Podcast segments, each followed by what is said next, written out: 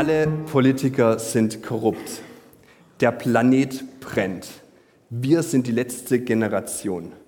Kinder bekommen, nicht in diese Welt. Oder auch gerne mal, und wo ist da eigentlich dein Gott? Diese Sätze, kennt ihr wahrscheinlich selber, hört man in letzter Zeit sehr, sehr häufig und immer öfters.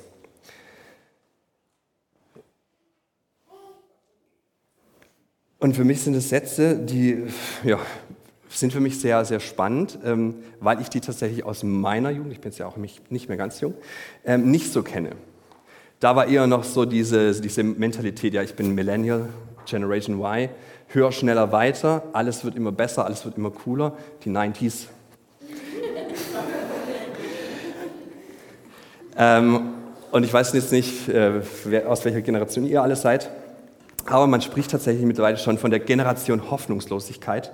Und der Spiegel hatte diesen, diesen schönen Artikel ähm, übertitelt mit dem Verschwinden der Optimisten. Und zwar hat man einfach immer äh, Jahr für Jahr, und das gibt es schon ziemlich lang, das gibt es nicht erst seit 2015, sondern das machen die schon, was weiß ich, 30, 40 Jahre, äh, die Frage gestellt, ähm, wie äh, zuversichtlich schaust du in die Zukunft? Also eigentlich eine easy Frage. Wenn ich jetzt euch das fragen würde, dann würdet ihr sagen, unterschiedlich. Also Florentine schaut zum Beispiel gerade nicht so optimistisch in die Zukunft sondern eher pessimistisch, weil sie ihren Fuchs verloren hat.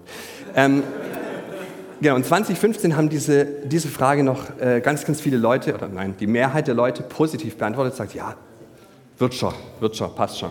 Äh, 57 Prozent sagten, passt. Und ihr seht, dann war 2016 keine Ahnung, was da los war, ging es ein bisschen runter. Dann ging es wieder hoch, hat sich 2080 wieder auf so 50 Prozent stabilisiert. Und das ist tatsächlich ein historischer Wert. Also seit es diese Befragung gibt, schwankt er immer so um die 50 Prozent. Und dann, was, was war dann? Ich weiß gar nicht, was, was war 2020? Ah, ah, stimmt, schon vergessen. Ähm, genau, dann ging es rapide bergab. Ähm, die Zahlen sind leider nicht aktuell. Es gab 2019 nochmal die Frage, da waren es nur noch 19 Prozent. Nee, 22, letztes Jahr. Nee, 22 waren es 19 Prozent. Ähm, ja, und Olaf Scholz spricht ja mittlerweile von einer Zeitenwende. Und ähm, auch das gibt es in dieser Statistik, weil man hat nicht nur geguckt, wie viele Leute sagen positiv oder negativ, sondern auch in welchem Alter sagen sie positiv oder negativ. Und traditionell ist das eigentlich so, dass die Jungen eher optimistischer sind und eigentlich sagen, ja, ja, komm, das Leben liegt noch vor mir, das wird geil. Und die Älteren eher sagen, oh, das Beste liegt hinter mir, ja, was soll jetzt noch kommen? Das hat sich umgedreht. Das hat sich in den letzten drei Jahren umgedreht. Also wir sind hier wirklich in einer Zeitenwende, weil zum ersten Mal, seit es diese Befragung gibt, vielleicht auch zum ersten Mal ever, es sind die Jungen pessimistischer wie die Alten. Also die Leute unter 30 sagen eher, hm, nee, das wird nicht so toll. Und die Leute über 30 sagen, ja, ja, passt schon. So, jetzt könnten wir natürlich sagen, ja gut, hey, 2020, 21, 22, die drei Jahre, die kehren wir mal ganz schnell unter den Teppich jetzt haben wir es doch geschafft. Ja, hey, wir sind wieder hier im Zentrum, geiler Osterbrunch. Ist eigentlich wie vor Corona, keine Abstände, keine Masken. Ist sogar noch besser, wir haben Waffeln. Aber ähm, ich fand es sehr, sehr cool, wir waren auf dem Willow Creek Kongress und dort war auch der Craig Rochelle und er hatte einen Vortrag, der mich sehr, sehr angesprochen hat zum Thema Pack. Und zwar Pack, äh, das ist ein Wort, das er selber äh, kreiert hat. Das steht für Pain, Uncertainty and Chaos. Und in seinem Vortrag hat er äh, uns mitgegeben, dass wir uns darauf einstellen sollen, dass das nicht was Einmaliges ist. Also wir reden von Schmerz, von Unsicherheit und von Chaos. Das ist nicht was, was es die letzten drei Jahre gab und jetzt haben wir wieder mal 20, 30 Jahre Happy Clappy, ähm, sondern das ist was, was jetzt immer, immer wieder kommen wird, womit wir rechnen sollen. Und das ist eigentlich sehr, schon mal sehr herausfordernd, weil man denkt, na, ich, will ich Schmerz, will ich Unsicherheit, will ich Chaos? Ich hätte doch lieber Freude, Sicherheit und äh, Ordnung. Wäre doch auch okay, oder? FSO.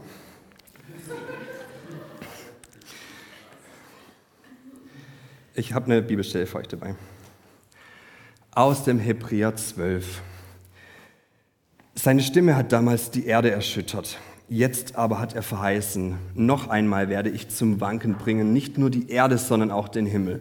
Dieses noch einmal aber zeigt an, das, was erschüttert wird, weil es geschaffen ist, soll verwandelt werden, damit allein das bleibt, was nicht erschüttert werden kann. Darum sollen wir dankbar sein, weil wir ein unerschütterliches Reich empfangen. Also wenn etwas, wenn die Welt erschüttert wird oder wenn Welt und Himmel erschüttert wird, dann wird sichtbar, was unerschütterlich ist. Und ich glaube, das ist was, was man nicht gerne hört, was nicht so cool ist, aber das ist ein biblisches und es ist ein himmlisches Prinzip und tatsächlich auch Teil der Heilsgeschichte. Ähm, Gott will, dass das Unerschütterliche sichtbar wird. Und er will auch, dass in uns das Unerschütterliche sichtbar wird. Ja? Alles, was wankt, wo wir unsere Sicherheit auf irgendwas werfen, ähm, was erschüttert werden kann, das wird auch erschüttert werden. Und das ist dann eigentlich auch ganz gut so, weil dann sieht man ja nachher, was wirklich trägt, was wirklich hält. Was wird erschüttert? Die Pandemie. Was hat sie erschüttert? Die Gesundheit. Gesundheit. Ähm, meine Gesundheit ist nicht mehr sicher. Ich könnte sterben oder ich könnte schwer erkranken. Shit. Dachte ich eigentlich, ich bin so jung, so voller Energie. Und ähm, auf einmal merke ich so, naja, aber Long-Covid. Und dann war es das, ja.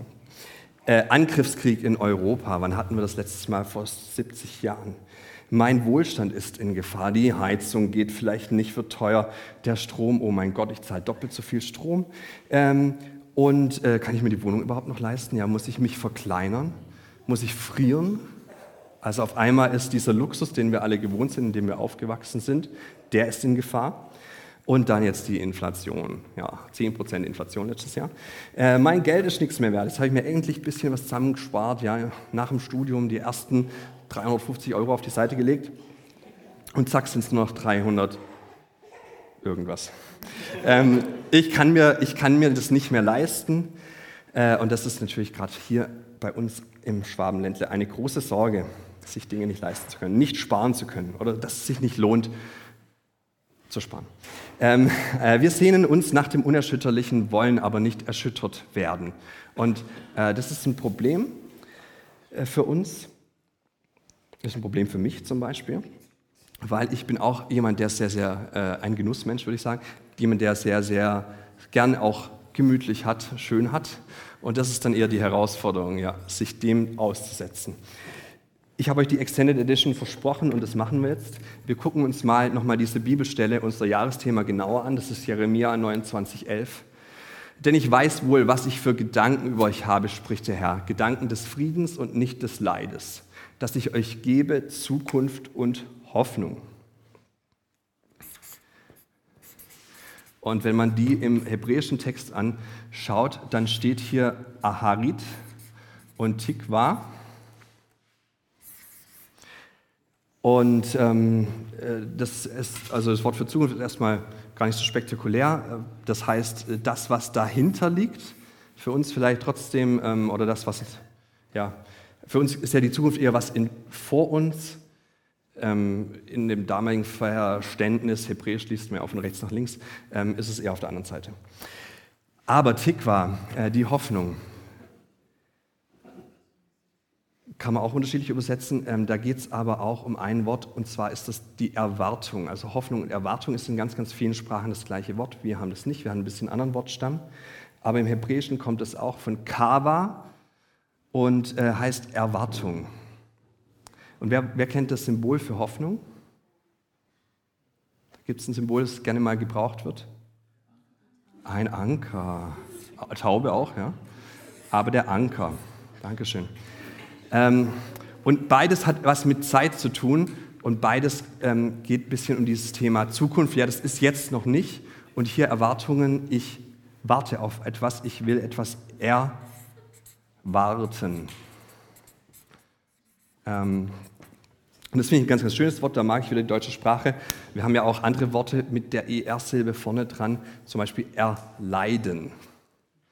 Also erwarten ist einmal die Erwartung, ich hoffe auf was, ich erwarte mir was, aber ich muss es auch erwarten im Sinne von wie erleiden.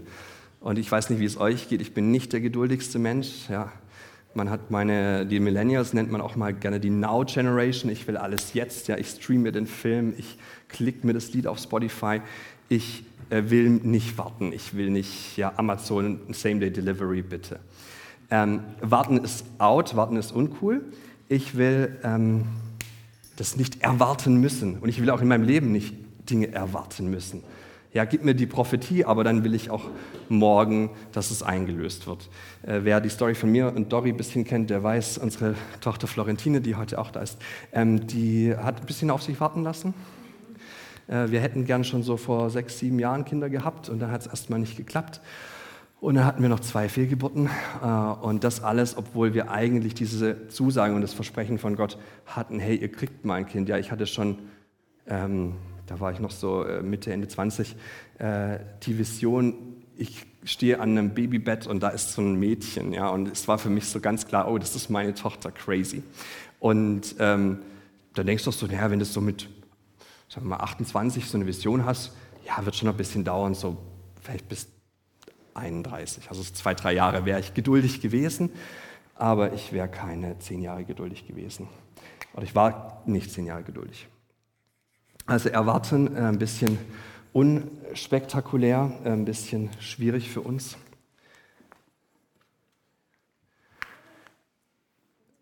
Wir haben den Anker ähm, und ich habe äh, letztes Mal das Bild von Berg und Tal mitgebracht. Ich finde das immer noch ein gutes Bild. Mir ist aber ein besseres Bild eingefallen, das ich euch heute mitgeben möchte. Und zwar ist es ähm, das Bild vom Segeln. Ja, Dori und ich, wir sind auch äh, notgedrungen während Corona unter die Segler gegangen, weil es sonst nichts zu tun gab.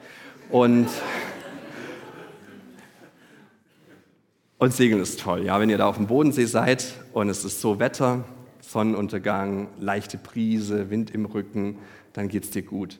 Und das sind auch diese Momente im Leben, wo es dir so gut geht, da brauchst du keine Hoffnung. Weil auf was willst du noch hoffen? Es ist ja eigentlich schon alles genial. Ja? Wind im Rücken, Sonnenuntergang.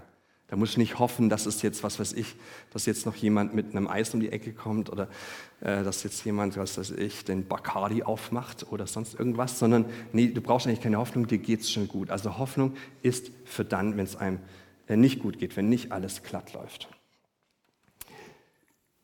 Und äh, dann gibt es aber auch die Tage, da bist du vielleicht auf dem Wasser und es fängt auch gut an oder es geht gut und auf einmal braut sich was zusammen. Auf einmal kommt der Sturm. Und das sind auch die Momente im Leben, wenn der Sturm aufzieht. Da wird es dann gefragt, habe ich die Hoffnung oder nicht. Äh, so, und was machst du jetzt, wenn du auf so einem Segelboot bist? Ich weiß nicht, sind Segler hier anwesend, dass ich keinen Mist erzähle? Ich weiß es nur nicht so gut, ich mache es erst zwei Jahre. Okay, dann habt ihr keine Chance, ihr müsst mir jetzt einfach glauben. Wenn sich da so ein Sturm zusammenbraut, äh, dann sollte man eins nicht tun, nicht einfach weiter Vollgas geben und da volle Kanne rein. Und das finde ich ist ein guter äh, guter Punkt auch für dein Leben. Wenn du siehst, da braut sich was zusammen, denk nochmal zurück, 2020 mit Corona. Wenn du da einfach sagst, komm, ich ziehe das jetzt durch, ich mache einfach Vollgas weiter, wir ändern nichts, dann ist es ziemlich sicher, dass du Schiffbruch erleidest, dass irgendwas schief geht. Ähm, das heißt, wir nehmen Fahrt raus, wir holen erstmal die Segel ein. Genau, sonst werde ich, äh, wird der Wind mich durchpeitschen, werde ich einmal durchgespült und erleidet vielleicht Schiffbruch. Dann der Anker, den hast du an Bord. Man fährt nicht raus ohne Anker an Bord, weil du weißt nie, ob du den brauchst. Und der Anker ist das Symbol für Hoffnung. Ich finde, das passt ganz gut. Ähm, den kann ich dann auswerfen. Aber dazu muss ich einiges wissen. So ein Anker ist ja nicht irgendwas, was schmeiße ich über Bord und äh, hoffe darauf, dass es funktioniert, sondern ich muss erstmal wissen, wann werfe ich denn diesen Anker aus. Also, wo bin ich vielleicht im See? Wer kennt den Bodensee? Wie tief ist der Bodensee? Genau, danke, Dorin, gut aufgepasst. Äh, über 200 Meter tief. Ähm, das heißt, da kann ich den Anker auswerfen, da passiert nichts. Ja. Ähm, das heißt, ich muss wissen, wann werfe ich den Anker aus. Auch wenn sich der Sturm zusammenbraut. Ich könnte ja vielleicht auch noch sagen, gut, vielleicht fahre ich wieder in den Hafen. Ähm, oder muss ich jetzt wirklich den Anker auswerfen? Will ich hier bleiben, brauche ich diese Sicherheit. Also, äh, wie gesagt, erstens Fahrt rausnehmen, zweitens Anker auswerfen, wissen, erkennen, wann brauche ich den Anker. Und jetzt drittens, die Ankerkette. Ist meine Ankerkette lang genug? Ähm, das ist so ein bisschen die Frage, kommt meine Hoffnung an? Äh, wie tief ist es gerade, welche Hoffnung brauche ich denn? Und, ähm, und äh, da habe ich euch gleich noch was mitgebracht. Welche Hoffnung brauche ich denn? Und viertens äh, ist dann der Grund. Äh, ihr seht jetzt hier, das ist so schöner ja, Seeboden. Äh, ich war einmal auf einer Regatta dabei und wir haben tatsächlich einen Anker ausgeworfen, weil der Sturm kam. Das waren 30 ähm, Knoten Windgeschwindigkeit auf einmal. Also der Bodensee kann schon auch, wenn er will, kann schon auch schwäbisches Meer sein. Und wir hatten diesen Anker ausgeworfen. Wir hatten die richtige Ankerlänge. Der Anker war da, äh, aber er hat nicht gehalten, weil der Anker war nur im Sand. Also Bodensee ist manchmal auch so schön mediterran mit richtigem schönen Sandstrand. Wir waren tatsächlich an der Stelle, da war nur Sand. Und wir haben dann gemerkt, scheiße, uns treibt es immer weiter ab, trotz Anker. Also es reicht nicht, weil wir nicht den richtigen Grund haben. Ähm, also auch da ist die Frage, worauf wirfst du deine Hoffnung? Also Fahrt rausnehmen, dann den Anker auswerfen, also erstmal hoffen. Drittens, wie tief ist es? Welche Hoffnung brauche ich denn? Und viertens, ähm, worauf werfe ich über meine, überhaupt meine Hoffnung? Und ich bin ja ein großer Fan von mehr Mathe im Gottesdienst. Deswegen kriegt ihr hier so eine schöne Zeichnung mal wieder. Also wir haben hier unten die Zeit und wir haben hier oben die Hoffnung. Und ja, wir fangen einfach mal so in der Mitte an. Jetzt habt ihr euer Leben und ihr habt mal ein bisschen mehr, ein bisschen weniger Hoffnung und seid jetzt irgendwo so in der Mitte. Und jetzt könnt ihr euch entscheiden. Und zwar gibt es jetzt drei Arten von Hoffnung. Das ist diese Frage, was für eine Hoffnung brauche ich denn? Also erstmal gibt es die Hoffnungslosigkeit, die sagt, Ende Gelände, ja, das war's, ab jetzt geht es bergab. Lohnt sich auch gar nicht mehr, Klimawandel, bald alles hinüber. Also das ist der Pessimismus, ich schreibe mal lieber Hoffnungslosigkeit. Hoffnungslosigkeit, langes Wort. Dann gibt es die Hoffnung, wo ich etwas erwarte, was schon mal da war. Also ich sage jetzt, hey, ich hatte so ein Up and Down, aber hey, die Klausur letztes Mal, die habe ich geschafft. Ich glaube, ich habe Hoffnung, die nächste Mathe-Klausur, die schaffe ich auch wieder. Oder man kann auch sagen, hey, auf den Berg, Hochgrad, bin ich doch schon fünfmal hoch, da habe ich Hoffnung drauf, das schaffe ich dieses Jahr auch wieder. Also Hoffnung für etwas, das schon mal da war, das ich geschafft habe. Auch dafür braucht es Hoffnung. Also wie gesagt, die Hoffnungslosigkeit sagt, oh Gott, nee, jetzt bin ich drei Jahre älter, das schaffe ich nicht mehr. Ähm, auch dafür braucht es Hoffnung, aber ich nenne das ein bisschen die billige Hoffnung. Ist die billige Hoffnung. Ähm, warum? Weil die mir nicht so viel kostet. Ich kann ja jederzeit sagen, ja, wenn ich das schon mal geschafft habe, ich kann auch einfach darauf hoffen, dass morgen wieder die Sonne aufgeht, wird höchstwahrscheinlich eintreffen. Das heißt, ich lehne mich da auch nicht so weit aus dem Fenster. Äh, da wird auch keiner sagen, oh, ihr glaubst echt, dass morgen wieder die Sonne aufgeht. Also das ist ja ein bisschen weltfremd. Ich weiß gar nicht, wie du dir sowas äh, überlegen kannst. Nein, sondern da wird jeder sagen, ja klar geht die Sonne morgen wieder auf. Das ist die billige Hoffnung, die ist nicht so schwer. Aber auch dafür brauchst Hoffnung. Ähm, dann gibt es die ähm, Hoffnung, an die ich äh, wo ich etwas glaube, was es bisher noch nicht gab oder was ich bisher noch nicht hatte. Also wenn ich jetzt schon zehnmal auf dem Hochkart bin, dann sage ich so das nächste Mal, laufe ich auf den Sentis. Und da habe ich Hoffnung, dass ich das auch schaffe. Ja. Der ist schon 1000 Meter höher, kriege ich schon hin. Oder dass ich eben sage, boah, ich habe bisher immer nur Vierer und Fünfer in Mathe geschrieben. Jetzt habe ich Hoffnung, das nächste Mal gibt es eine Eins. Hoffnung. Ähm, und auch, das ist auch die Hoffnung, die sagt, ähm, ja, ich weiß, dass es gerade schlecht aussieht, teure, das ist die teure Hoffnung. Ähm, ich weiß, dass es gerade schlecht aussieht, aber ich habe Hoffnung, dass es wieder besser wird. Ich habe Hoffnung, dass da noch was passiert. Ich habe Hoffnung, dass da noch Veränderung reinkommt. Und das ist die teure Hoffnung, weil die kostet mich was? Die kostet mich erstmal das, äh, dass ich vielleicht falsch liege, dass ich vielleicht nicht auf den Sentis hochkomme, sondern dass ich bei 2650 Metern schweren Atems aufgeben muss. Und das ist auch die teure Hoffnung, die kostet mich, dass jemand sagt, mir eine Eins in Mathe, du spinnst doch. Never ever schaffst du das. Und es ist auch die teure Hoffnung, die, äh, die vielleicht auch sagt, du bist ja naiv. Wie kann man sowas glauben? Ist doch klar, dass die Welt zugrunde geht. Und du hast immer noch Hoffnung, dass es besser wird? Nee. Ich habe gesagt, es gibt drei Arten von Hoffnung. Machen wir das pink. es gibt noch eine Form der Hoffnung. Weil Hoffnungslosigkeit zählt nicht. Das ist die Hoffnung auf etwas, was unmöglich ist. Das ist die Hoffnung auf das Unwahrscheinliche. Das ist die Hoffnung, was ich mir nicht mal vorstellen kann. Das ist die Hoffnung, dass Jesus wieder aufersteht. Wo jeder sagt, hä, du bist doch naiv, kann gar nicht gehen, geht gar nicht. Und ich nenne es deswegen das die Gnadenho Gnadenhoffnung, ähm, denn äh, dass ihr nicht gleich denkt, ich muss da irgendwas für können oder leisten. Nee, das ist Gnade, wenn einem das geschenkt wird. Aber das ist im Endeffekt die Hoffnung auf Jesus, ja? dass er kommt und dass er Dinge tut, die wir, sei es mit der billigen oder sei es selbst mit der teuren Hoffnung, gar nicht glauben können. Das ist die Hoffnung, dass ich selbst als Fußkranker noch auf den Mount Everest komme. Das ist die Hoffnung, dass ich selbst als Analphabet die Eins in Mathe schreibe. Das ist die Hoffnung, dass, obwohl es gerade teilweise sehr, sehr schlimm aussieht auf der Welt, der Krieg in der Ukraine zum Beispiel, dass der morgen vielleicht vorbei ist. Das ist die Hoffnung auf Dinge, die unmöglich scheinen.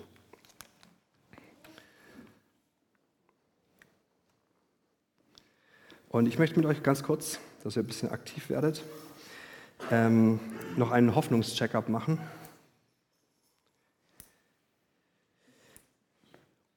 Ich habe euch ein paar Sätze mitgebracht. Mich würde nämlich einfach mal interessieren, ähm, könnt ihr für euch selber machen, müsst ihr nicht laut machen, müsst ihr auch nicht. Ihr könnt es aufschreiben, ist cool, wenn ihr es aufschreibt.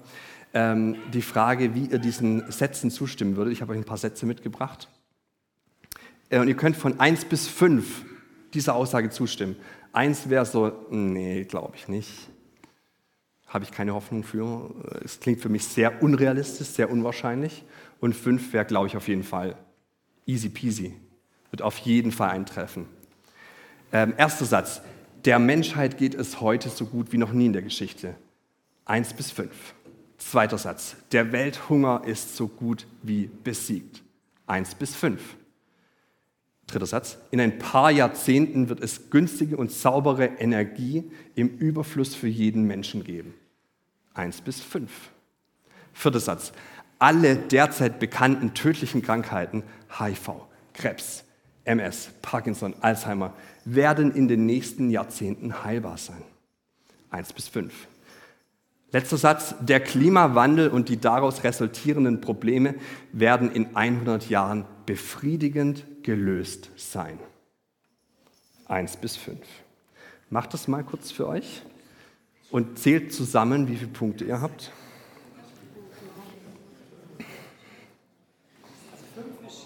Fünf ist, äh, fünf ist wird auf jeden, ja, habe ich hohe Hoffnung für, wird auf jeden Fall passieren. Eins ist, habe ich ganz wenig Hoffnung für, ne.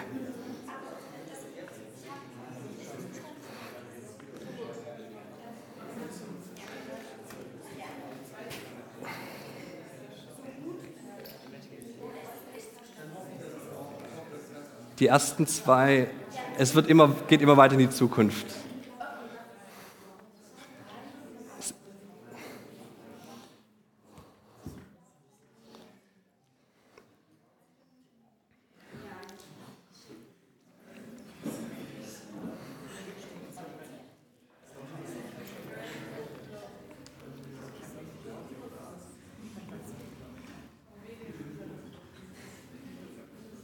Okay, okay, okay.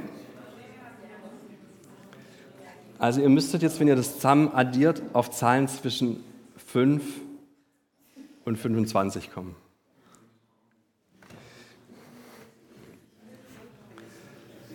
Merkt euch die Zahl, schreibt sie euch auf. Wir werden es nachher in den Kleingruppen brauchen.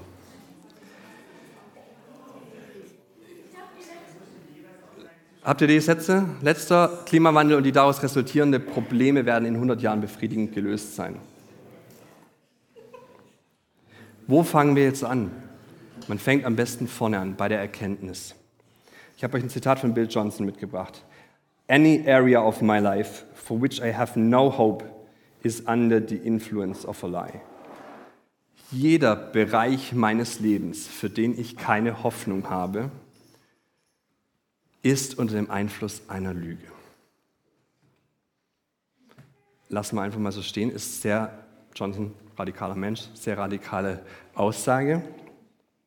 Und jetzt steht vielleicht in euch der kleine, der innere Skeptiker, der innere Kritiker auf und sagt, Moment, Moment, Moment. Das muss man ja auch mal realistisch sehen. Ist es überhaupt möglich? Wir wollen ja nicht gleich übertreiben. Wirklich jeder Bereich meines Lebens? Ich habe euch noch drei Aspekte, die ich euch noch kurz mitgeben will, ähm, die auch das Thema Hoffnung beeinflussen. Und zwar ist es einmal mein Blick. Worauf richte ich meine Aufmerksamkeit? Die Dinge, auf die ich meine Aufmerksamkeit richte, werden in der Regel größer. Die Dinge, auf die ich meine Aufmerksamkeit nicht richte, werden kleiner. Wenn ich immer nur auf meine Probleme schaue, dann werden die Probleme immer größer. Wenn ich immer nur auf Jesus schaue, werden meine Probleme immer kleiner. Ja, Clary hat immer diesen schönen Satz, äh, erzähl nicht deinem Gott, wie groß deine Probleme sind, sondern erzähl dein Problem, wie, Gott, äh, wie groß dein Gott ist. Blick Aufmerksamkeit. Dann haben unsere Worte Macht. Glaubt ihr, dass unsere Worte Macht haben? Okay, zwei Leute glauben es, danke. Ähm, natürlich haben unsere Worte Macht. Wir sind ein Abbild von Gott. Ja? Gott hat durch sein Wort alles geschaffen. Wir sind ein Abbild, wir sind ein bisschen kleiner, aber auch unsere Worte haben sehr viel Macht. Wenn ich immer nur sage, oh, wow, wow, wow, wow, wow, wow, das war's jetzt, jetzt geht's bergab, ähm, dann gibt es das schöne Begriff Self-Fulfilling Prophecy, da ist die Wahrscheinlichkeit auch höher, dass es eintritt. Dritter Aspekt, wir sind soziale Wesen. Man kann sich mit Hoffnung anstecken und man kann sich mit Hoffnungslosigkeit anstecken. Das ist wie in einer Pandemie. Wenn Simon voller Hoffnung sprüht, dann ist es wahrscheinlich, dass Benny und alle, die jetzt um ihn herum sitzen, sich da anstecken. Wenn ich hier vorne stehe und voller Hoffnungslosigkeit zu euch spreche, dann ist wahrscheinlich, dass Timo das jetzt den Virus auch gleich kriegt. Okay, ich, ich gebe Gas. Ähm, also wo fangen wir an? Mit der Erkenntnis. Äh, und da möchte ich euch auch noch auch mit, mit meinen Worten, mit einem radikalen Statement äh, aufhören. Ja, man kann Realist sein, man kann Optimist sein, man kann Pessimist sein. Aber ihr wisst, dass eure Worte Macht haben. Und jetzt ist die Frage, möchtest du lieber ein Realist sein, der nicht träumt, nicht hofft, nicht wagt und dann vielleicht recht hat? Und dann kann ich ja sagen, habe ich ja gleich gewusst. War ja klar. Alle anderen sind so hoffnungslose Optimisten. Oder willst du vielleicht der Träumer sein, der viel hofft, viel wagt und vielleicht enttäuscht wird? Ja, zweimal enttäuscht wird, wie bei uns in zwei Fehlgeburten und sagt, ich hatte Hoffnung und es ist nicht eingetreten. Und dir von Leuten anhören muss, ja, warum hast du überhaupt gehofft? Das ist ja naiv. Du bist ja so ein Träumer.